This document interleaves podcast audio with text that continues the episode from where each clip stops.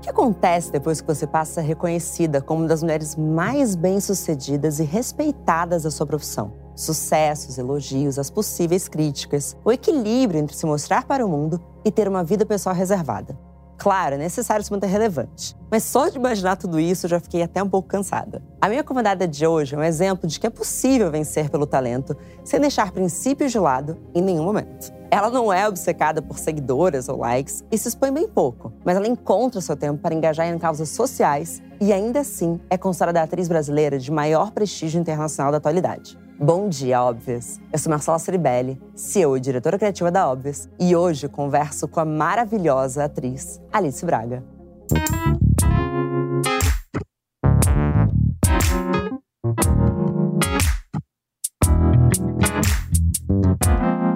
Bom dia, Óbvias! Cuidar da gente não pode ser uma lista longa de tarefas e nem precisa ser chato ou difícil. Às vezes, as coisas que fazemos sem perceber já são autocuidado e nos mantêm no eixo. Dove Desodorante sabe disso e faz parte dessa rotina. É o Dove da tampinha azul que nos ajuda a cuidar de nós mesmas em um só passo e com total confiança. Ele é o único que cuida, protege e repara desde o primeiro uso. Sim, você sente diferença de primeira. Esse segredinho a gente já conhece e ama, né? Bom dia, Alice Braga. Bom dia, Ai. Chique sou eu. Feliz de estar aqui. Obrigada pelo convite. Eu não vou fingir costume. Você tá bem hoje? Eu tô bem, e você? Que honra te receber. Eu tô ótima. Não, é, tô a honra é minha. Eu fico muito feliz, de verdade. Eu gosto muito do seu trabalho e eu acho que você tem feito uma coisa tão bonita que é empoderar as mulheres, as pessoas. Então, poder participar de um programa como esse sempre é uma honra. Você Principalmente também. com mulher rouca. A gente tava falando que ela é rouca que nem eu. Somos mulheres roucas. É bom. Chegou minha segunda gravação de hoje e a Alice já me deu compaixão de que talvez a minha voz comece a falhar. E é isso. A minha sempre falha, eu acho um charme, então pra mim não tem problema nenhum. Eu amo a sua voz, eu sempre fico ouvindo você falar, eu falo, gente, adoro. Que é meio carioca, meio paulista, meio rouca. Meio perdida. Meio perdida, é Meio no meio do Brasil. Meio passional, mas você abre suas emoções, é sempre bom. Às vezes eu choro, já me viu chorando? Já, é, óbvio. então, que Quem ouve já passou né? por todas as emoções. Tudo. Obrigada por me ouvir, Alice. Eu Obrigada. já te assisti, acho que em tudo que você já fez, né? Assim, Alice, vamos lá. Você é considerada e provavelmente se considera uma mulher extremamente bem-sucedida. Ou não, não me olha com essa cara. Se você disser que você tem crise, acabou pra todas nós. É engraçado porque as pessoas acham assim, quando elas me conhecem, elas falam assim. é, Primeira coisa, nossa, você é baixinha, né? Eu falo, pô, gente.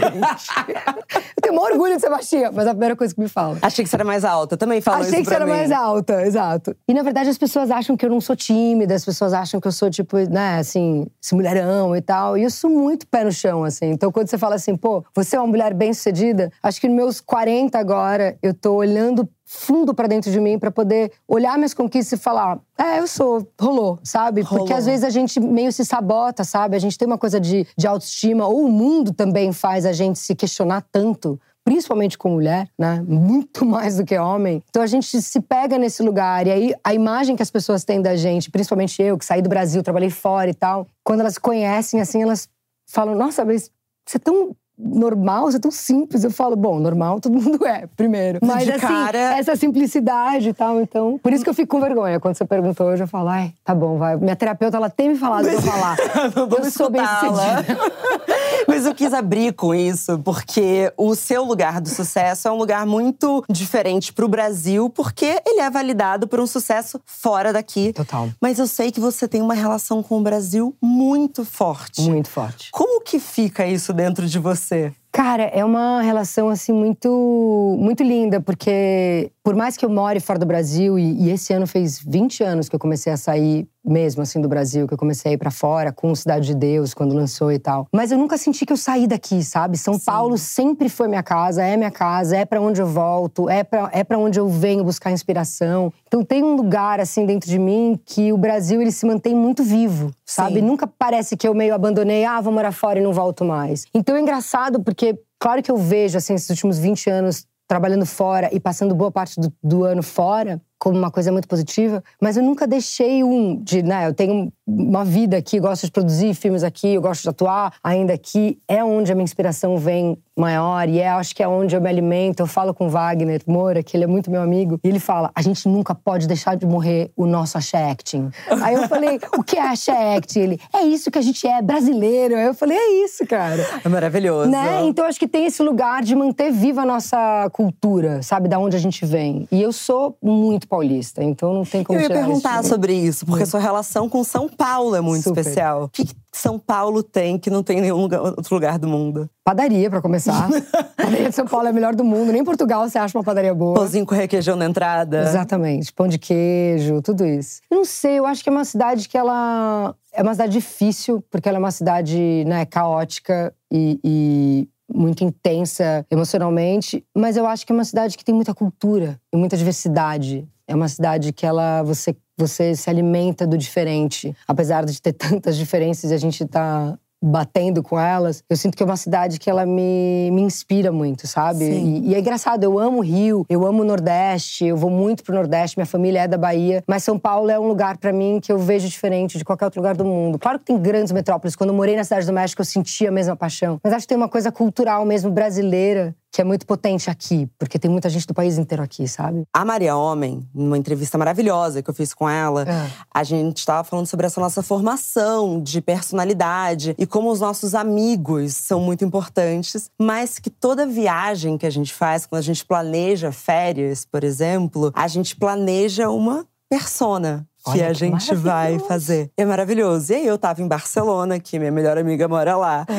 E aí, eu tava conversando com esse cara de uma loja, e aí ele perguntou: Você é italiana? Aí ela morre de rir, porque eu falei: Não, mas a minha mãe é italiana.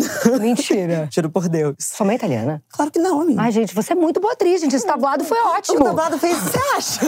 Eu sou mãe italiana. Eu não sabia que eu sou mãe italiana. e eu falei: Se eu tenho a chance de, por dois minutos, Viver um uma- personagem Por que não? maravilhoso isso. Você acha que eu sou sociopata ou isso faz parte? Isso é maravilhoso. Isso é viver as férias, né, gente? Se tem um lugar que você pode não ser você é durante suas Não é férias. gostoso? Fora, né? Longe da sua casa. Mas eu não quero falar de mim, Elis, quero falar de você. Mas eu tô louca pra te conhecer. Eu tô aqui, gente, deixar eu entrevistar a pessoa. Ela tá quase me entrevistando. Mas mas eu é quero saber de você. Você acha que esse lugar de conhecer diferentes locais no mundo foram também. Você foi criando pequenas personagens aos poucos, não na sua vida, mas das personagens que você foi viver? Cara, eu acho que com certeza, porque tem um, um lugar assim que. E é interessante, porque o que a gente faz, né, de, de, de profissão, em cinema principalmente, a cada projeto que você entra, você acaba conhecendo, sei lá, 50, no mínimo 50 novas pessoas ou 100 Sim. novas pessoas a cada projeto. E se isso é em cidade, né, acontece em cidades diferentes, você acaba conhecendo pessoas daquela cidade. Eu tendo a dizer que a gente, né, a gente não é o mesmo, a mesma pessoa que mergulhou naquele rio. Aquele rio tá correndo. E eu acho que Bonito quando a gente viaja, a gente vai conhecendo pessoas novas, a gente vai se transformando. Porque o mais incrível de você conhecer alguém novo é você conhecer essa pessoa, olhar no Sim. olho, saber de onde você vem, se alimentar daquilo. Aquilo vai te transformar de alguma forma. E eu acho que é impossível quando você trabalha em, né, em cinema, ou teatro, ou televisão, mas prin- principalmente em cinema, quando você tá filmando muito fora da sua casa, é que esses encontros vão te transformando como pessoa e vão também transformando, de certa forma, os personagens que você faz. Então, eu acho, achei lindo você falar isso das férias, porque apesar de ser uma grande brincadeira, é um jeito de você viver livre ali, brincando, mas nessa brincadeira também conhecendo um pouco sobre você. E se eu fosse assim? E se eu E se fosse assado? fosse? E qual é o problema? Porque a gente, na vida, na nossa vida cotidiana, a gente acaba caindo numas, numas caixas, né? Que a gente bota pra gente mesmo, ou que a sociedade bota sobre a gente. E a gente não se permite. E eu também sou muito assim, né? A gente pensa sobre a vida, fica né, pensando o que é certo, o que é errado, o que, que eu fiz, o que, que eu vou fazer. Mas eu acho que essa coisa de- de- de aprender né, sobre os personagens, ou criar esses personagens nas viagens, é uma coisa que eu tento muito. Por exemplo, que eu tava brincando que eu adoro pegar metrô, né? Que eu fiquei brincando que eu adoro ver vizinho, mas eu tenho uma coisa de observar o outro. E as viagens ensinam muito a gente. Eu adoro, por exemplo, chegar numa cidade, pegar metrô, pegar ônibus, ou ir caminhar na rua, para conhecer a cultura real, assim, não só a cultura incrível, um museu e tudo mais, né, um espaço, um lugar histórico, Mas as pessoas. mas as pessoas, porque é ali que você vai se transformando. Eu acho muito difícil. Por exemplo, hoje eu te conheci, vou sair daqui, Bom, já escuto seu podcast, já aprendo um monte com você e com essas convidadas. Mas assim, daqui eu já vou sair com isso aqui que a, que a Marcela falou, isso é incrível, não sei o que. Sabe, eu acho que tem uma coisa da gente estar tá aberto para se transformar o e tempo atenta. Todo. E atenta. E eu acho que isso nas viagens de personagens, não sei se com uma resposta confusa, mas eu não, sinto não, muito isso de Eu entendi encontros. absolutamente. Porque tem um pouco desse encontro, então, da gente resgatar algo de lúdico dentro da gente. Porque quando a gente é criança, a maior parte das brincadeiras é isso, né? É imaginar. É imaginar. É imaginar. E a gente perde isso. Totalmente. Na vida adulta. Totalmente. Eu lembro de eu seria capaz de pequena dar uma personalidade para essa vela, uma personalidade para esse copo e talvez eles fizessem um romance. Exatamente, tipo, virou, você criou toda uma jornada na vela e no copo. E aí a gente é vai perdendo isso. isso. com o tempo e aí morre o quê? A nossa criatividade, a nossa imaginação. É, eu acho que a gente vai se tolindo assim, né? Eu, eu acho que uma das coisas que eu mais tento, principalmente quando eu pego um novo personagem, é meio tentar não julgar aquele personagem, sabe? Eu acho que é uma coisa da gente de, de, entender, principalmente o que os outros personagens falam sobre esse personagem, o que uhum. esse personagem fala sobre si mesmo, mas de não julgar eu, Alice, olhar aquele personagem e julgar aquela história, de tentar realmente entender ele para poder ter essa imaginação do e se. Que nem você brincou falando da sua mãe. Não, minha mãe é italiana, já criou toda uma outra história.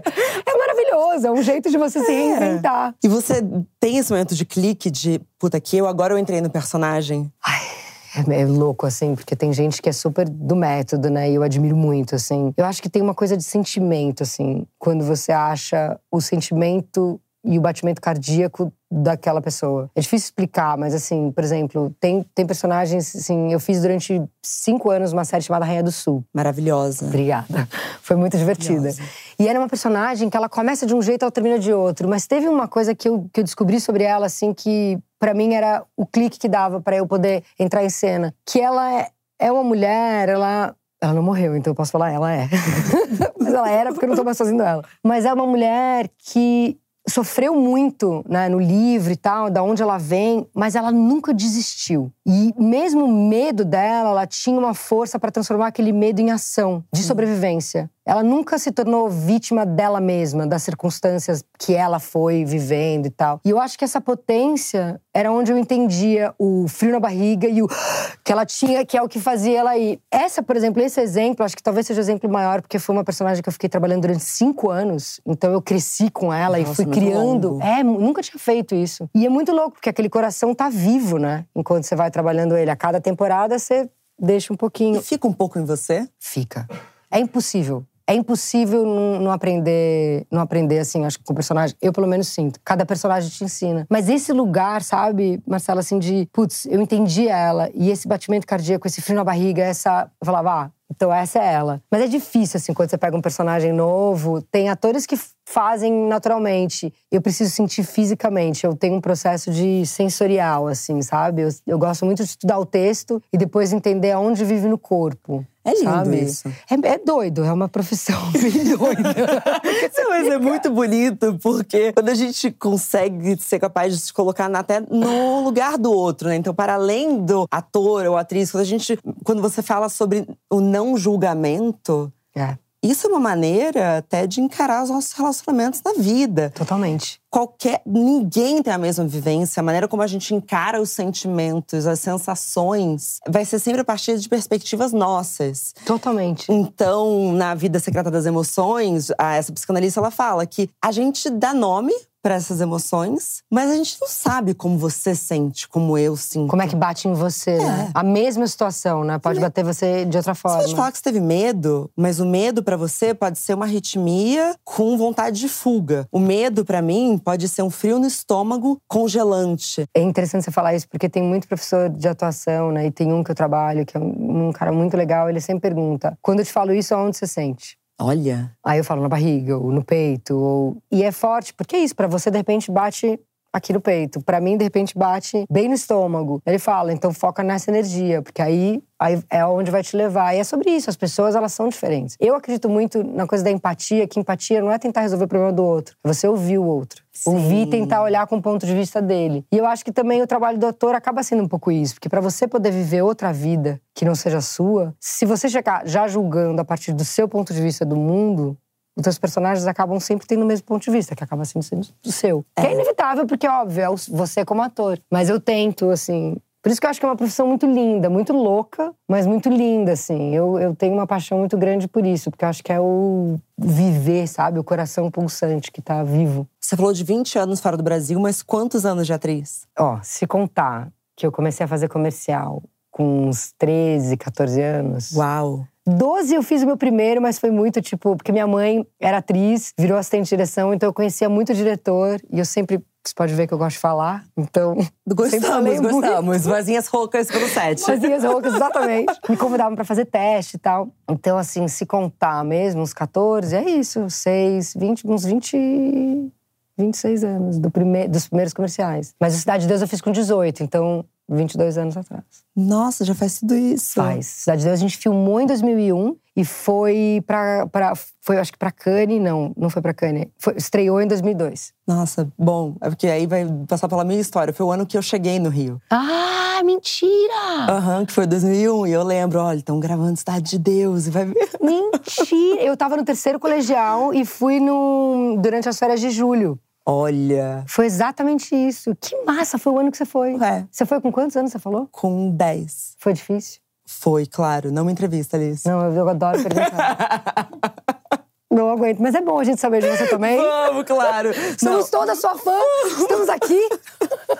Foi super difícil, porque o que acontece. É, de cidade é. E tem uma coisa entre São Paulo e Rio de Janeiro que aí é uma vivência pessoal, mas que eu vou dar uma opinião aqui. Que em São Paulo, o meu grupo de amigas e minhas convivências ainda eram muito infantilizadas. Eu era uma criança com 10 anos em São Paulo. Quando eu cheguei no Rio, e eu acho que tem a ver quando a gente fala sobre, enfim, Rio de Janeiro. Rio de Janeiro. em uma questão de dois meses, bastou as férias de verão, eu cheguei e eu precisava ser uma adolescente. Caramba. Porque tudo era mais avançado no Rio. Então já se falava de sexo, já falava de droga. Foi um né? Foi uma questão de um verão, assim, uf. E eu lembro de, assim, uma questão. Começaram as férias em fevereiro. Quando deu junho, eu já tava assim: eu estou jogando todas as minhas bonecas fora.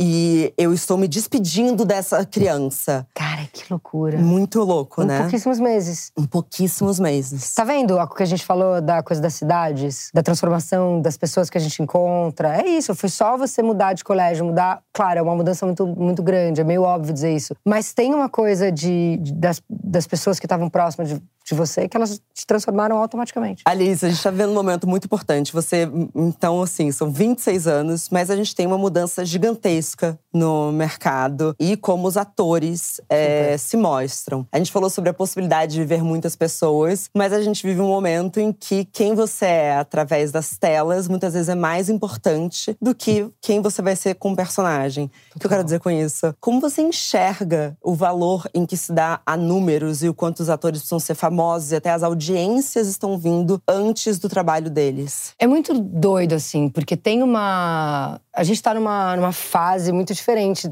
do entretenimento, né? Que é incrível. Porque, bom, streamings, é, todas né, as plataformas digitais, Instagram, TikTok e tudo mais, isso dá uma possibilidade de comunicação para as pessoas falarem o que elas pensam do ponto de vista delas sobre o mundo, que eu acho incrível. E é muito incrível a gente poder usar essa plataforma para a gente poder dizer, a gente não depender só de um veículo de comunicação ou de outro veículo de comunicação. Eu digo para os atores, para a gente poder se expressar. Mas eu acho que tem um lugar muito complicado quando as pessoas que vão contratar os, os novos atores, eles exigem um certo número de seguidor. Não sei se é bem isso que você me perguntou, é mas é aí, é, é bem, por aí. aí, né? Porque assim, o que eu sinto é que é, é muito perigoso quando a gente demanda de novos atores um número de seguidor, sendo que aquela pessoa ainda não teve a chance de começar a trabalhar. Então, como é que a gente vai descobrir novos talentos ou achar um super ator de teatro para fazer um, um filme, para fazer uma novela, para conseguir fazer uma peça, sendo que a gente tá se baseando na quantidade de seguidor que aquela pessoa tem. Então aquela pessoa vai ter que fazer um outro trabalho, que talvez não seja o trabalho que ela tá então, saindo do, trabalho do, do tablado ou estudando teatro. Ela vai ter que começar a criar um conteúdo digital para ela poder seguir seguidor, para aí sim ela ser empregada. E que são talentos diferentes. Você pode ser absolutamente tímida para fazer um conteúdo de internet, mas, você... mas ser uma excelente atriz. Exatamente. Você pode subir num palco e destruir. né? Exato. Ser aquela, aquele ser explosivo. Então eu acho que tem duas vertentes, assim, que para mim acho que são muito fortes. Porque se a gente se baseia em número de seguidor para poder contratar alguém, você tá eliminando tanta chance de muitos talentos novos conseguirem oportunidade de trabalho. Isso em tudo também, né? A gente tá falando da atuação, mas eu acho que em tudo. Porque né, é importante a gente dar chance pro novo, chance para quem tá vindo, É. conhecer quem tá afim de começar a trabalhar num, num projeto, dar, né, dar, dar plataforma, dar a, a voz todo mundo tem, dar, dar luz, jogar luz em pessoas que estão querendo uma chance. Então eu acho sobre isso em relação aos atores, mas em relação ao mundo digital, eu acho muito incrível a gente poder ter, por exemplo, o que você criou com a Óbvios. Entendeu? É muito incrível. O- que você criou com essas plataformas, assim, com, com, com Sem esse- depender de. É, Entendeu? claro. Tipo, com podcast, com agora, né, os eventos e tudo mais. Eu acho que isso eh, são coisas que você, uma garota, jovem, mulher de 33 anos de idade, tem uma voz muito maneira, consegue falar com profissionais de todas as áreas e consegue fazer o seu público estar conectado com você. Eu acho isso tão bonito, mas eu acho que a gente tem que ter só esse cuidado em relação a outras profissões quando a gente depende dos seguidores para conseguir, porque aí você você para uma certa geração de ou até realmente alguns atores de conseguir chegar a algum lugar para poder trabalhar. Então por isso que eu, todas as vezes que eu dou entrevista e me perguntam isso, eu sempre falo, eu falo, acho que é o número de seguidores ser medida para você ser contratado para uma novela, uma peça ou um filme, é, eu, eu acho terrível assim, porque é muito é muito agressivo. É uma pessoa muito que, agressivo. que não tem e não consegue passar daqueles 500 seguidores ou mil ou né? E não é só com atores e atrizes, né? O que a gente vive hoje, o que a gente tá chamando de tiktokização do trabalho, que em nada tem a ver com a plataforma, mas é só um termo, é justamente o dobro de trabalho que as pessoas estão tendo em diversas profissões. Então, uma pessoa que é médica dermatologista, ela tem dois trabalhos. Ela tem que ser uma excelente dermatologista e tem que ter uma habilidade de redes sociais para conseguir divulgar aquilo. É verdade. É uma exaustão. Porque é onde as pessoas checam, né? Tipo assim, Exatamente. ah, você conhece fulana, elas vão pra plataforma. E eu acho legal, porque também eu amo Instagram, porque eu acho que o Instagram é uma plataforma que começou de um jeito que eu amo, que é fotografia. Eu amo Sim. fotografia. Eu acho que isso tem um lugar muito lindo de você escolher a imagem e tal. Mas eu acho interessante quando as pessoas, elas falam, ah, fulano. Aí você vai no Instagram. Aí você olha o Instagram da pessoa. É, e são criações de personagem, né? Se você- é. É, é tipo você falar que você é filha de uma italiana, entendeu? Você pode fazer isso, você pode né? criar. Eu amei isso. Eu vou conhecer sua mãe um dia e vou falar, você é italiana. Você é italiana, né? Pô, mas para uma fake news, já começa, entendeu? E eu falei, mi madre é italiana. Mas o, seria- o- o sobrenome de vocês é italiano. É italiana. Ai, então tá. Belle. 100%. É, tá mais pra um bisavô, mas Tudo bem. tava ali, tava ali. Mas eu não sei se eu respondi sua pergunta, porque… Você respondeu. Mas tem um É meio- outro lado da pergunta que eu acho legal a gente falar, porque muitas ouvintes são novas e elas já nasceram e se entenderam como mulheres em um ambiente em que você precisa fazer uma vitrine da sua vida. E nós duas viemos de um momento em que você podia escolher qual era o nível de privacidade. Que a gente ia ter. E parece que muitas vezes você tá num ambiente em que a sua privacidade não existe. As pessoas escolhem não ter privacidade. E você, mesmo sendo uma pessoa pública, escolhe o que você vai mostrar ou não. Total. Essa é uma decisão extremamente consciente, você luta com isso. Como que é, Alice? Eu nem luto muito com isso, mas eu sempre fui muito tímida e sempre fui muito, assim, da minha galera, dos meus amigos. Eu sempre fui muito família, muito dos grupos. Eu nunca fui muito de, de me expor e tal, na minha vida mesmo, nos, nos meus núcleos. Então, acho que a coisa do, do digital, do mundo digital, né? Ele, eu não acho minha vida tão interessante pra eu ficar. Eu admiro muito quem faz isso muito bem. Muito. Tenho amigos que fazem, eu acho, tipo, incrível. Mas eu ainda não tenho essa coisa de pegar e falar assim: isso aqui, eu tô fazendo isso, tô fazendo tudo que eu estou fazendo. E não é nenhuma coisa consciente de, ah, não quero. É só como eu sou. Eu acho que tem um limite só da onde eu acho que as pessoas. Porque acho que na minha profissão é muito específica. Quanto menos as pessoas souberem quem a Alice é, quem a Lili é, mais elas vão acreditar nas personagens que elas estão vendo. E elas não vão estar vendo a Alice Braga ou a Sim. Lili. E eu acho que isso pra mim é tão valioso. É. Eu converso muito com- sobre isso com Wagner Moura, que também é uma pessoa mais reservada. Então não é nem que eu não quero que as pessoas saibam da minha vida, vejam a minha namorada, me vejam, vejam o que eu tô fazendo. Talvez venham de um lugar da timidez, mas vem desse lugar de eu simplesmente querer só falar muito mais do meu trabalho e querer que as pessoas que são próximas a mim saibam mais da minha vida pessoal. Porque se coloca na neutralidade, que é na hora que você assumir uma outra personalidade, uma outra personagem. As pessoas acreditam. Mais crível, claro. Não é Alice fazendo uma prostituta. Não é Alice fazendo uma médica. Sim. É uma médica essa mulher é aquela pessoa. Mas isso não é minha profissão. Eu, eu tendo a pensar que o que te faz feliz é o mais importante. E se você tá fazendo isso pelos outros, tá errado. Uhum. Né? Se novas garotas de gerações abaixo da nossa fazem isso porque elas precisam se encaixar, é perigoso porque elas vão passar por cima do que elas sentem, do que elas querem para elas. Mas é uma geração tão legal que eles estão ensinando a gente, eu acho, muito sobre como o ponto de vista é importante, de como que eles, como eles veem o mundo é importante. Então, primeiro, né, se preservar para depois ir para fora. Então, acho que tudo tem que ser com medida. Se faz feliz, se a plataforma, esse universo digital é um, um lugar que te faz bem você expor, porque você está dando seu ponto de vista do mundo, maravilhoso. Se você passa por cima do que você é, do que você acredita, só para se encaixar, batata que eu acho que no fim pode te machucar. Porque aí vira uma exposição é. desnecessária, sabe? Eu tô falando aqui como se eu soubesse, fosse não. uma psicóloga. não, mas por favor, é, porque são pontos de vista muito importantes. Porque eu, assim, com 33 anos, eu vi muitas amigas minhas que começaram a trabalhar com internet hiper novas, expuseram muito a vida delas, também fizeram carreiras na internet, que é a coisa mais linda, né? Assim, incrível, a claro. partir de uma plataforma própria, mas que hoje estão vendo um momento em, não é exatamente de arrependimento, mas é um lugar de, putz, talvez eu preferisse não ter feito isso, preferisse preferisse. Mas o que eu acho que é mais legal é que, assim, esse lugar da voz e o quanto você pode se posicionar não tem retorno entendeu? Uhum. Porque imagina depender, isso essa geração quase não vai entender, assim, imagina depender de mandar, sei lá, uma carta pro jornal quando a gente tava lá no Vera, se a gente quisesse ser escutada, com então, 16 é. anos. Era o quê? Era uma, uma carta pro jornal. Mas né? é isso que eu acho, assim, você poder ter sua plataforma para falar o que você acha isso eu acho incrível. Eu também. Eu acho muito maravilhoso.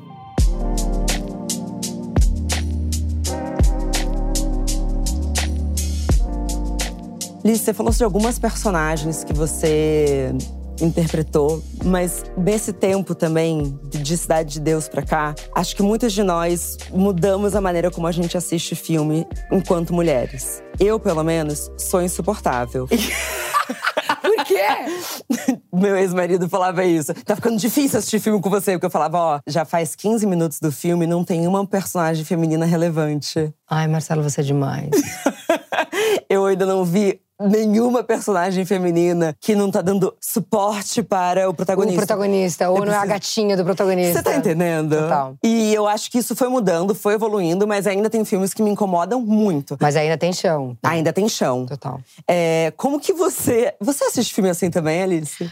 Eu assisto, eu assisto filme assim, mas, mas, mas eu adorei você. Você é bem chata. Bem ativista, bem radical, adorei. É porque o que acontece é, eu acho que as personagens femininas, elas são extremamente importantes porque é através desses personagens que a gente vai criar referências pra gente. Representatividade. Exato. E não é só na não ficção, apesar de eu ser uma extrema defensora da não ficção, especialmente na literatura, porque eu acho que muitas vezes na literatura a gente trata a não ficção como um lugar inferior e a gente tem autoras geniais de não ficção que a gente precisa valorizar. Mas a ficção, quando a gente fala sobre audiovisual, cinema, novela, uhum Uhum. É muito importante para a construção de possibilidades. Muito. Então você muito. olha para aquela personagem e fala o que, que eu posso ser. E eu fico. Você in... se vê, né? Exato. Você pode se inspirar. E eu fico indignada se você vê um filme que especialmente está direcionado para um público jovem, em um filme, sei lá, de ação que seja, em que vai ser uma mocinha. Que é... Sexy. Sempre, né? Tipo, o filme de ação durante muitos anos foi aquela mocinha sexy, que ela parecia muito menos no filme, ela era sempre salva pelo homem. Os takes assustadores, né? né? Eram, eram takes assustadores. Exatamente, total. E que não. Ai, que enfim, é aquele discurso da Reese Witherspoon que é maravilhoso, em que ela fala que a, a que ela fala, ah, você já esteve em alguma situação em que uma mulher é, pensa, em que a mulher fala, o que fazemos agora? E desses filmes era sempre isso. E o que fazemos agora? Não, geralmente é a mulher que fala, ó, oh, o que vai ser feito é isso, isso e isso. E quem panica é o homem. Isso, mas isso é sensacional, né? É sensacional. Tem que ser assim, né, agora, pelo amor de Deus. Inclusive, assim. durante a Covid, vamos lembrar que os melhores dois governos, acho, no mundo foram governos de mulheres, né? Exatamente. Que, que, que tiveram a melhor resposta à pandemia. Gente, Exatamente. Se isso não é um, uma resposta ao mundo, a gente, né? É uma prova e a gente precisa de mulheres é justamente prova. mostrando que são elas que sabem que. Mas eu concordo com você, porque o entretenimento, assim como a gente estava dizendo, do que você tem feito com as plataformas, né? Com, com o que você diz, com o seu discurso, com as pessoas que você traz para perto de você, o entretenimento, o cinema, assim como o teatro, a televisão, tem esse lugar de das pessoas se inspirarem é. Da gente poder gerar uma transformação. A proximidade gera uma transformação. Proximidade no sentido que eu digo, se você está vendo uma série, o Rainha do Sul, por mais que eu faça uma traficante tudo mais, era uma personagem feminina protagonista. E era uma personagem feminina protagonista latina. Uhum. Num prime time, no horário nobre da televisão americana, por exemplo. Uma das batalhas que eu mais tinha com os roteiristas era assim, a sexualização dela. Porque os chefes do canal, homens, heterossexuais, provavelmente brancos, alguns eu conheci, alguns não, eles sempre tinham aquela coisa, latina?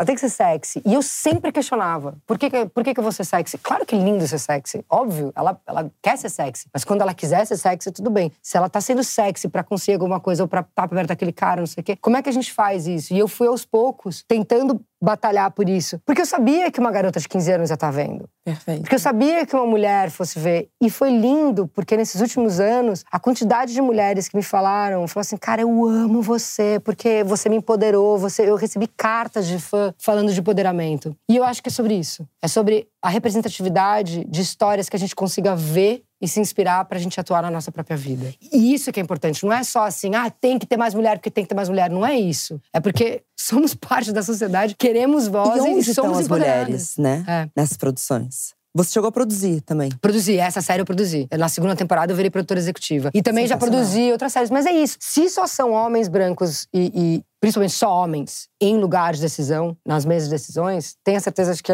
os pontos de vista sempre vai ser mais machista, mas por um lado. Por isso que é importante ocupar todos os lugares. E eu falo muito isso sobre os latinos nos Estados Unidos também. Só vai mudar se a gente ocupar todos os lugares. E nas mulheres é isso. Hoje em dia, tem várias chefes de canais que são mulheres eu acho que é daí que tá vindo essa, essa transformação. Mas eu acredito que tem que mudar em todos os lugares, porque senão a gente não muda na frente. E se a gente não tem um lugar de representatividade nas histórias, a gente não consegue também transformar o cotidiano. Porque aí, quando você não empodera, quando você não dá a voz, você não dá a chance, não tem transformação. Eu concordo com você que a sexualidade é linda e, como mulheres, a gente sabe quando a gente quer usar. E geralmente, quando a personagem é escrita por um homem, é exatamente quando a gente não quer usar que é utilizada. É exatamente isso. Ela se sentir sexy, ela querer ser sexy, ela querer viver a sexualidade, é maravilhoso. Se isso vem dela. Se isso não vem dela, por quê? E eu nunca era agressiva nesse lugar, mas era sempre assim: por quê? E é interessante porque eu não, não, me vejo assim. Pessoas que me conhecem falam assim: nossa, você é uma mulher forte e tal. E eu não me vejo tão forte. Eu agradeço quando as pessoas falam. Mas muitas pessoas falam: você fez muitas mulheres fortes no cinema. Como que você escolhe as suas batalhas, Alice? Porque parece que você tem uma maneira de conseguir as coisas com força e elegância. Ai, obrigada. É. Eu acho que é engraçado, porque tem, tem um jeito assim que eu amo trabalhar. Então, às vezes, as coisas que vêm eu já quero sair fazendo. Às vezes eu nem penso muito, tem que pensar um pouquinho mais. Mas a coisa dos filmes de ação, eu sempre gostei de fazer, mas me dava curiosidade para isso. Como é que uma mulher faz isso aqui? E aí uhum. os personagens foram se transformando comigo. Eu sempre fui fugindo do estereótipo do sexy, sempre fui indo muito mais pro lugar da parceria. Se tinha história romântica, beleza, tinha história romântica, mas vinha muito mais de um outro lugar do que a obviedade do ela veio e se fez sexy para ele, sabe? Mas acho que as minhas batalhas que eu, que eu fico afim de fazer, eu, eu boto muito meu coração. Acho que eu me jogo, sabe? Eu não tenho. Eu, eu sou muito tímida, mas acho que quando eu boto uma coisa na cabeça, eu, eu vou até o fim. E, e talvez por isso que as personagens acabaram ficando fortes, assim. Foram personagens que eram escritas, talvez, fortes, mas quando eu venho, eu tento botar um ponto de vista que seja mais determinante para elas. Talvez seja um ponto de vista. Sim. Às vezes, quando você lê um roteiro, o personagem não tem um ponto de vista claro. E aí, quando você bota muita alma e muito coração, às vezes ele gera uma coisa. E foi uma eu nunca pensei assim, ah, faço mulheres fortes. Mas uma vez eu tava com um jornalista e ele foi falando essa, essa, essa, essa, essa, essa. E eu fui olhando e falei, nossa, é verdade. Nenhuma delas era, tipo, dona de casa tranquila. Foram muitas mulheres que eram sobreviventes, que estavam em batalhas, que eram mães solteiras, que era prostituta, que era sobrevivente de um, de um namoro abusivo e virou traficante. E aí. Até a Mônica. É, até a Mônica. Inclusive. Inclusive a Mônica. A Mônica. A Mônica era o fora do estereótipo. Quando a gente foi fazer ela, foi uma das conversas que a gente mais teve, assim, Perdão. na década de 80. Mônica de Eduardo e Mônica. Exato. A Mônica de Eduardo e Mônica foi o filme que eu fiz, que é baseado na música Eduardo e Mônica. Porque é uma década de 80 também, entendeu? É uma década super. Imagina, ditadura, logo após a ditadura, ainda uma ditadura acontecendo, mas mais branda. Como fazer essa mulher? E eu lembro do René falando muito assim: é, vamos entender como ela pode ser forte, mas ser frágil. E ela aprende muito com o Eduardo. E é lindo, a fragilidade uhum. dela vem de um outro lugar. Mas é uma mulher forte. É uma mulher com ponto de vista, é uma mulher que tá brigando com a geração, não com a geração dela, mas com o que tá acontecendo no país dela. Então foi. Eu, acho que é por isso que eu aprendo com as personagens. Sim. Porque eu não, eu, não, eu não me vejo assim na minha vida pessoal, na minha vida. Então talvez eu brinque de ser forte com, com elas. Mas, e essa força tá em você. Na verdade, você vai resgatar dentro de você, é. empresta é. para elas e aí descansa um pouco, porque tem que descansar também. Tem que descansar também. Não Total. basta só ser uma mulher Inclusive, forte, eu tenho forte. amado escutar os podcasts quando são as canalistas. Como ela chama? A do trauma? Doutora Ediane. Eu achei ela má maravilhosa. Gente, mudou minha vida, tá? Eu, e eu te ouvindo, você falando, eu respondi todas as perguntas, eu tava dirigindo. eu também. pra quem tá ouvindo a gente não ouviu, por favor. Escute, porque foi lindo. Vai ser o de um mês é. atrás, que é o seu trauma não te define. Muda a minha vida. Isso é uma oportunidade que eu acho que a gente pode ter em comum, que é o nosso trabalho. As pessoas falam, nossa, me inspirou. Nossa, eu aprendo muito com podcast. Às vezes as pessoas me encontram, nossa, seu podcast mudou minha vida. Eu falo, a minha também. Mas não é? Claro. É, é por isso que eu acho que representatividade importa. É por isso que o que a gente faz, por mais simples. É isso, Eduardo e Mônica, é uma história de amor. Mas tem pessoas que olham ali e falam, o diferente pode ser legal. Sim. As pessoas não precisam ser iguais, sabe? Celebrar o amor não é piegas. Não. É, é, é necessário. Esse tipo de coisa. E o que você está falando, falar de traumas, falar de, de. da gente poder falar abertamente sobre sentimentos. E sobre... como ela fala sobre o corpo também. Que eu queria perguntar isso pra você, porque filme de ação, cara. Você não me pergunta como é que faz. É muito legal. Não, eu não vou te perguntar se o carro tá realmente explodindo. Eu já... Mas tá, algumas vezes tá, tá? Eu já fiz essa Você visita sente o no Projac. Você sente? Opa, tem uma cena do Rainha do Sul que eu senti o calorzinho, assim. Até faz... Se você vê devagarinho, dá pra ver o apertando o olho. Você não fica com medo? Desculpa, fazer uma pergunta zero jornalística. Não, mas eu fico. Às vezes, às vezes dá, mas aí eu, tipo, boto na adrenalina e vai. E vai? Vai. Mas eu gosto, eu, eu, curto essas loucuras. Por isso eu adoro fazer coisa de ação. Principalmente porque não tem muita mulher. Quer dizer, tem muitas mulheres hoje em dia fazendo, mas porque é muito legal ver uma mulher fazendo coisa de ação. E não como era nos videogames, porque elas eram também hipersexualizadas. Não era. Eu lembro de, sei lá, tentar escolher uma personagem do Mortal Kombat. Hoje em dia você olha parece que elas saíram de uma sex shop. É muito sabe? maravilhoso, aqueles peitos. Isso! E tipo, sei lá, aí você jogava Mario, você falava, ah, então você é o Yoshi, né? Porque. Eu vou ser o Yoshi, é muito bom. Sabe? Eu só posso ser uma princesa que vai ser resgatada. E a gente, a gente virava ou um dinossauro ou um cogumelo. Total. E você nos deu a Maravilhoso.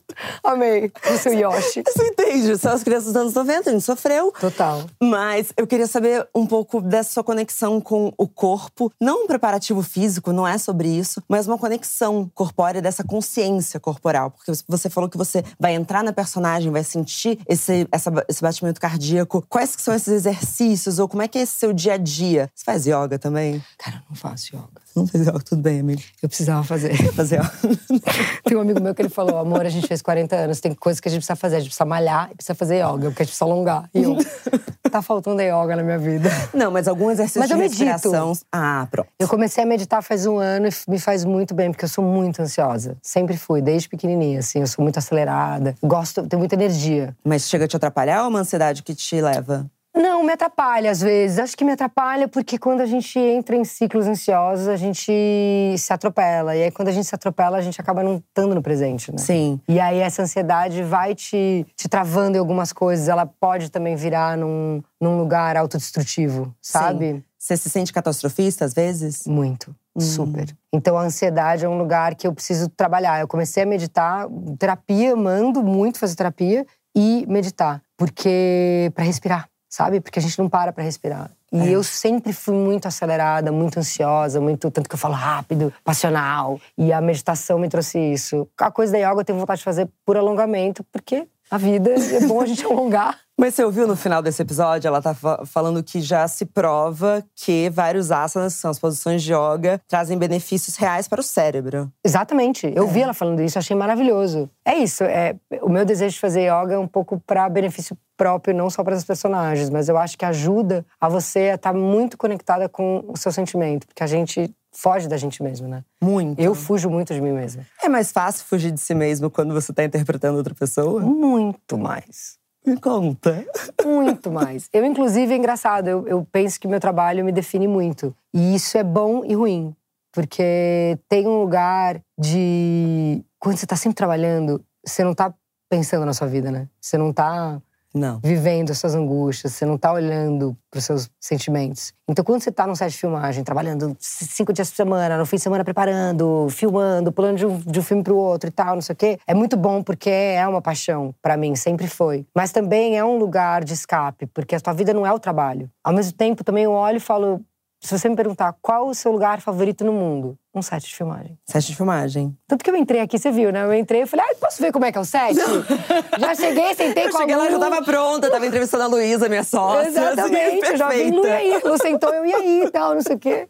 Pessoa que gosta de um set, Aí você começou a me entrevistar. Tá bem, eu adoro, entendeu? É verdade. Tem um lugar que eu amo isso. Eu amo trabalhar com gente. Acho que o que a gente faz, a gente não faz sozinho. Quer dizer, você até pode fazer sozinho não. um livro, mas isso aqui você não faz sozinho. Não, nem um livro. Sem a sua equipe, sem a maquiadora, sem o motorista.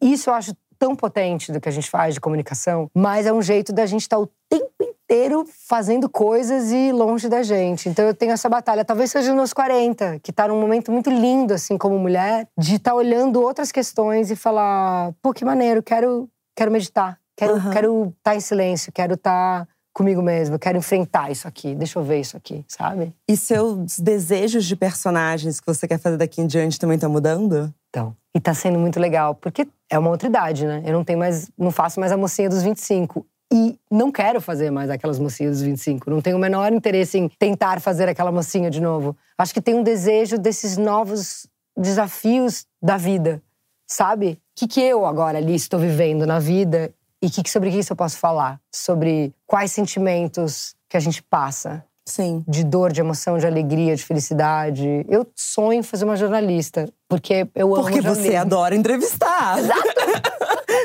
eu adoro entrevistar. Não, eu sonho em fazer jornalista, porque eu acho que se eu não fosse atriz, eu gostaria de ter sido jornalista. Olha que demais. Jornalista investigativa, tipo essas que vão pra guerra. Uhum. tipo, nesses, nesses lugares eu gosto. Tenho certeza. Pessoa né? que gosta de ação. Pelo menos Sentir eu sou. um foguinho aqui, né? Pelo menos eu sou, né? Tem uma coerência. Tem uma coerência, eu sou coerente. Mas. Ah, eu acho que isso, assim, acho que tem um lugar a gente vai se transformando, né? Foi o que eu falei, por exemplo, do Rainha do Sul, que foi um, um projeto para mim super desafiador, porque eu nunca tinha feito novela. Então eu nunca tinha ficado nove meses fazendo um projeto. Eu sempre fiz filme, começo, meio e fim, acabou, próximo projeto. E de repente eu me vi fazendo uma série que todo ano a gente visitava aquela personagem. E isso foi super desafiador. E eu fui amadurecendo. Eu comecei, acho que com 31, 32, quase a sua idade, e terminei agora, com 38, 39. Então foi um super período, foi quase todos os meus 30 ali. E eu amadureci muito como mulher, como atriz, como profissional. Então, olhar para frente e pensar todas as outras possibilidades que a gente pode doar de sentimento para os personagens. É lindo. É lindo. Eu tô bem animada, assim, sabe? E tem tô... isso em registro, né? É, e, você vai descobrindo coisas novas sobre a vida com esses personagens, entendeu? Mas sem fugir de mim mesma. Alice, eu Esse é meu foco. não posso terminar essa entrevista. Na verdade, eu não posso terminar essa Mas não entrevista. acaba, vamos não, continuar. Não, vamos continuar. Não, eles podem ir embora. Faz duplo. Sem falar sobre Soul, porque Eu amo esse filme. esse filme é muito lindo e ele tem tanto significado. E me parece que tem até a ver com o que a gente tá falando agora, né? Muito. Eu, eu chorei vendo o filme, eu sabia a história do filme, eu chorei horrores vendo o filme. Porque é muito lindo, né? Eu não vou lembrar exatamente quem, qual é o filósofo, eu desconfio que seja Nietzsche, mas aí me consertem, que diz que a vida é uma faísca entre dois infinitos, mas que a gente só se preocupa com o segundo, que a gente não pensa no anterior. Que lindo. Nossa, que lindo isso. É lindo, né? É lindo isso. Desculpa não ter de cabeça quem disse. Imagina, mas, mas, o importante é a frase. Mas, é, podia ter me apropriado obrigada. Não Podia ser, mas porque você é muito elegante. mas que ser. linda essa frase. É lindo, né? Maravilhoso. E Soul fala sobre o infinito anterior, que é tão bonito. Me conta um pouco como foi essa experiência. Foi lindo, foi desafiador. Eu nunca tinha feito voz, né? Só voz. Tinha feito para uns curtas e tal, mas foi a realização de um sonho, porque fazer Pixar é um sonho. É. Foi maravilhoso. Foi com o diretor, o Peter, que ele é o chefe lá da Pixar, e é um cara extremamente generoso, carinhoso, e ele fez um dos filmes que eu mais amo, que é o, eu não sei o inglês, em português, que é o Inside Out. É o divertida, não, divertida, divertidamente. Divertidamente, obrigada. Obrigada. Divertidamente que fala das emoções. E eu acho que a Pixar faz isso de uma forma muito linda. Ele conversa com as crianças e com os adultos, com as metáforas é. sobre os sentimentos. Então, quando ele me ligou para me convidar, e ele me contou a história. Eu falei, cara, pelo amor de Deus. Então foi assim, foi a realização de um sonho profissional. E como atriz foi muito difícil, porque a gente é rouca, eu falo com a voz mais baixa. E toda a direção era o oposto, porque eu era a, né, professora quase de, de, de como é que chama? De maternal. Sim. Né? Então eu tinha que falar mais assim. Então, como atriz foi um desafio muito legal, porque não tem imagem, né? Então tudo tá na sua na sua voz. A gente estava falando sobre isso. Né? De a gente está vivendo momentos trocados. Exatamente. então foi um, foi um processo lindo por vários motivos. Foi uma realização de um sonho e com um tema legal. Porque eu acho que quando você faz um projeto que ele tem um tema que te toca é tão grandioso que eu acho que é isso que você vive no seu, no seu trabalho, porque você conversa com pessoas e você possibilita que outras pessoas escutem isso é tão potente. E eu acho que isso que dá vontade. Talvez eu esteja nessa fase agora, de buscar personagens que comuniquem com mais gente Sim. ainda sobre sentimentos, sobre emoções, sobre tudo isso. Tem alguns episódios específicos, e esse com certeza é um desses, que no meio do que a pessoa tá falando, eu penso, as ouvintes vão amar tanto quando elas ouvirem. E assim, é louco, porque são muitas mulheres, mas a, me vem elas na cabeça, eu falo, nossa, elas vão ficar felizes. Ai, então, assim, lindo. quando eu saio da gravação e eu sei que elas vão gostar do episódio, esse de trauma, eu saí assim. Rolou. Rolou. Elas vão amar. Alice, pra gente finalizar nesse. Nossa, tô arrasada. A gente vai pro bar. A gente Só é, contar pra vocês que a gente tá indo pro bar.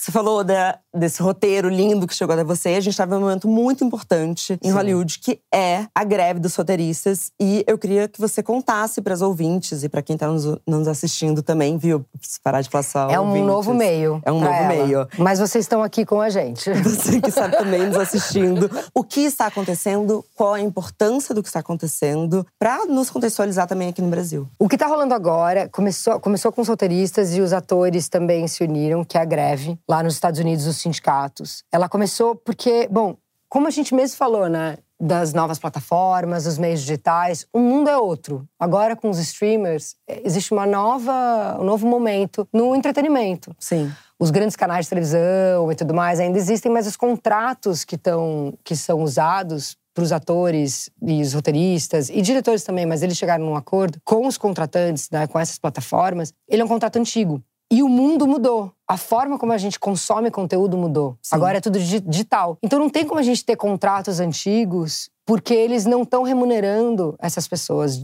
Assim, pelos, pelas contas dos roteiristas, eles estão ganhando, por exemplo, menos do que eles ganhavam sete anos atrás. Nossa. E é uma loucura você pensar no mundo hoje, que é um mundo muito mais caro, e que você bota numa plataforma e fica para sempre ali os direitos daquilo e você não ganha. Antigamente eles recebiam residuals, que chamava, que era tipo que nem se vender uma novela, por exemplo, Sim. pra Turquia, o ator ganha, o autor ganha e tudo mais. Então, como mudou essa forma do- da indústria, as pessoas não estão conseguindo viver com o básico, não estão conseguindo pagar seguro-saúde, não estão conseguindo sobreviver. E isso, roteiristas das maiores séries que a gente assiste. A gente tá falando. Tem muitos, é. Tem alguns que já são mais famosos que não, mas assim, grande parte começou a se transformar a forma como construía os, os- os- as salas de, de- de roteiristas. Então começaram a pagar menos, começaram a fazer manobras para que essas pessoas não fossem tão bem remuneradas. Sim. E às vezes a série faz um super sucesso e as pessoas não estavam colhendo os frutos do- das próprias criações. Uau. Então é muito importante. Eu acredito muito que a união da, né, da, da classe artística lá é importante, inclusive, para ser um pouco. Como é meio usado como parâmetro também fora, é importante que seja uma coisa quase meio global, assim. Porque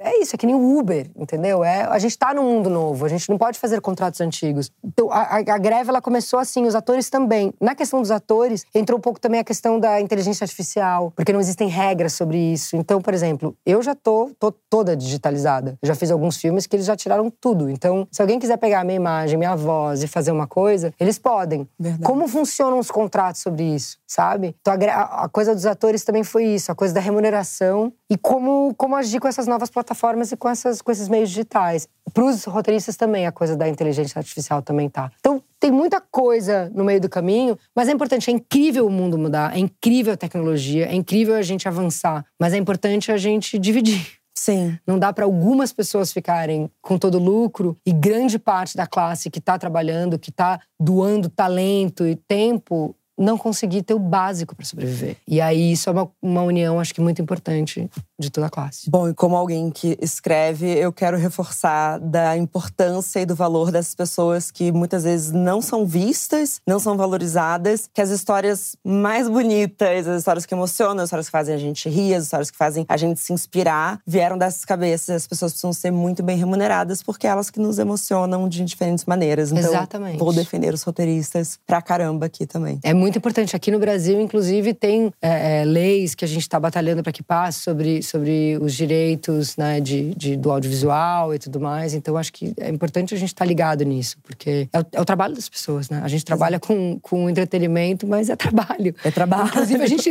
a nossa indústria né, do cinema gera muito imposto. Então, é uma indústria muito potente para a economia brasileira. É importante a gente remunerar as pessoas para que todo mundo viva bem. É importante viver num mundo igual. Né? Alice, eu amei, obrigada. Ai, muito obrigada a você. Eu adorei. Desculpa que eu te entrevistei tanto, eu falei tanto. Não, obrigada. Vamos beber. Vamos beber, gente. Desculpa, a gente vai acabar porque a gente vai pro bar. Obrigada por tudo, óbvio. Não, mas Alice, obrigada mesmo. Deixa eu te dar um. Que... amor. Foi, foi demais. demais. Muito bom. Obrigada de coração, obrigada viu? Prazer volta sempre. Voltarei, por favor. Volta, volta, volta. E é isso. Obrigada, Alice. Obrigada, óbvio. Obrigada. Temos. Fechamos. Bom dia. Bom dia. Quer falar um bom dia, óbvio? Bom dia, óbvio.